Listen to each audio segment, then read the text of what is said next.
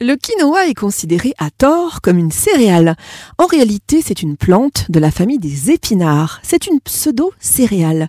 Mais que sait-on vraiment sur le quinoa?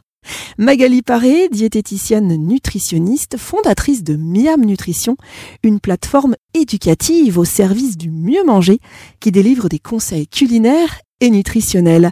Magali, euh, culturellement et historiquement, d'où vient le quinoa On dit que les premières traces culture de quinoa sont sur le plateau des Andes, en fait, il y a près de 7000 ans. Alors ça a été rebaptisé mer des graines hein, par les Incas. La plante du quinoa a été sacrée et trônait d'ailleurs hein, parmi les, les, offrandes aux dieux.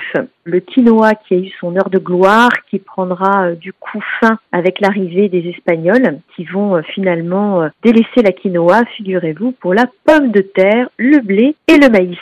Alors c'est une pseudo-céréale, on l'a dit, euh, qui est de plus en plus consommée en Occident.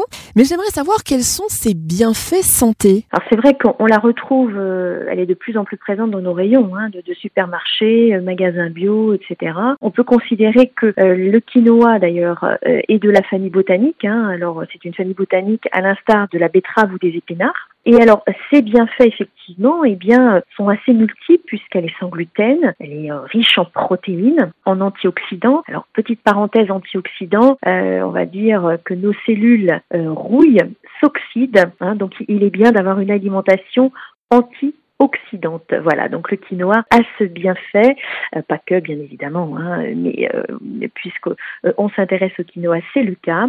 Puis également, elle est riche en vitamine B, en minéraux et en oligo-éléments. Le quinoa apporte donc de nombreux nutriments, vitamines et minéraux, on vient de le voir, et peut avantageusement remplacer la semoule, surtout en cas d'intolérance au gluten.